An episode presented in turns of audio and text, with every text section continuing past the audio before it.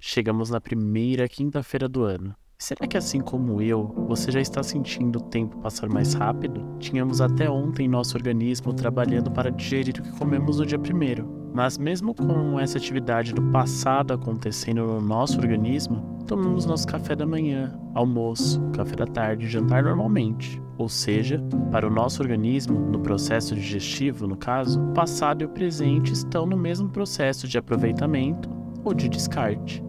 Agora, se nosso corpo já está condicionado com o futuro vindo a cada refeição, por que somos tão tendenciosos e resistentes com o futuro? Por que nos prendemos tanto naquilo que um dia nos saciou e hoje já não sacia mais? Quero te encorajar a olhar para o futuro com mais confiança e menos medo de deixar o passado para trás. Não tenha medo, se posicione.